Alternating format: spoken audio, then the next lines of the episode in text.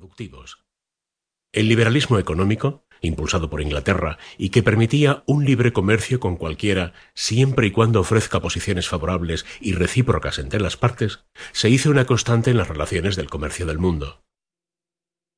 Esta nueva forma de economía daría lugar a una continua necesidad de intercambio de productos y una creciente necesidad de una industria de manufacturas que brinde servicios masivos, rápido y con calidad. Entonces, la economía clásica degeneraría finalmente en una búsqueda intensiva de grandes y nuevos mercados que abastecer. Cumplir estas expectativas con el lento ritmo de producción que experimentaban la mayoría de economías era casi imposible. Lo impostergable era entonces crear aparatos y máquinas que mejoren y aceleren su creación y transporte, la productividad y un posterior aseguramiento y administración de los mercados. Entonces los ingleses iniciaron en principio la búsqueda del más fácil de los medios industriales, la fuerza humana. Para el efecto, el imperio británico inició una expansión mundial en pos de conseguir nuevos territorios, esclavos y recursos que les aseguraran la supremacía en el mercado. Y como ellos, otros imperios hacían lo mismo. Sin embargo, el verdadero germen de esta notable evolución empezó en Gran Bretaña, la cual se benefició con la aparición de una serie de inventos que incluso ellos financiaron.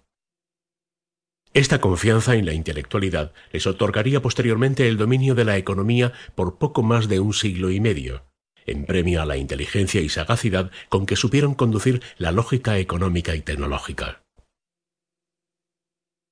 Otras de las causas que podemos agregar al mejoramiento del escenario económico es la llamada revolución agraria, cuyo auge se ubica en el siglo XVIII tras mejorarse los métodos de sembrío y desmalezamiento y evitarse el trabajo de esparcir semillas a mano gracias al trabajo de la sembradora mecánica inventada por Jethro Tull.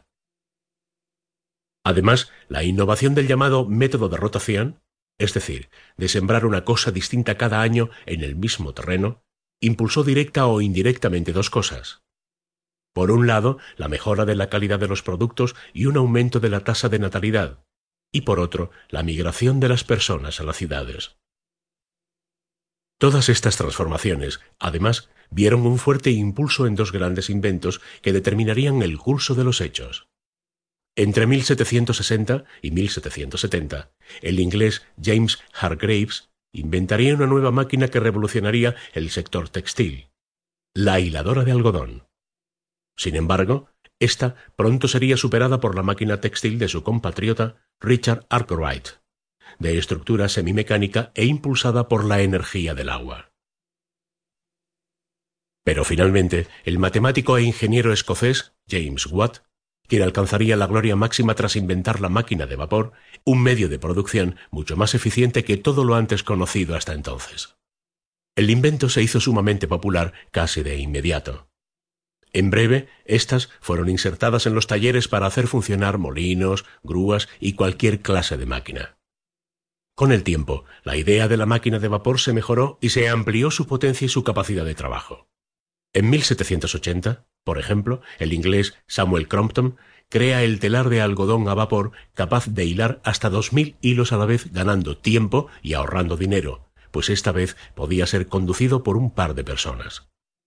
Este invento fue una revolución. A partir de ahora, el viejo método a mano para hilar había caducado. La tecnología empezaba a triunfar. Para cuando el invento de Crompton salió a la luz, Además de hacerse millonario, el sistema textil mejoró la velocidad, la calidad y la eficacia de la producción creando grandes negocios que con el tiempo dieron lugar a las fábricas. El fenómeno fue tan revolucionario en Inglaterra que muchos dueños de fábricas preferían gastar, además de contratar personal, en la adquisición de cada una de esas carísimas máquinas. El resultado fue ampliamente favorable. La producción se duplicó o triplicó y para las fábricas la inversión en ellas fue de prioridad. Entonces, mientras el algodón desplazaba a la lana, también la fábrica desplazaba al taller y de los lugares poco poblados se pasaba a ciudades con gran cantidad de habitantes. Este último aspecto merece atención. Así, y gracias a la revolución de la industria y los progresos de la medicina, en más o menos cincuenta años, Inglaterra aumentó su población.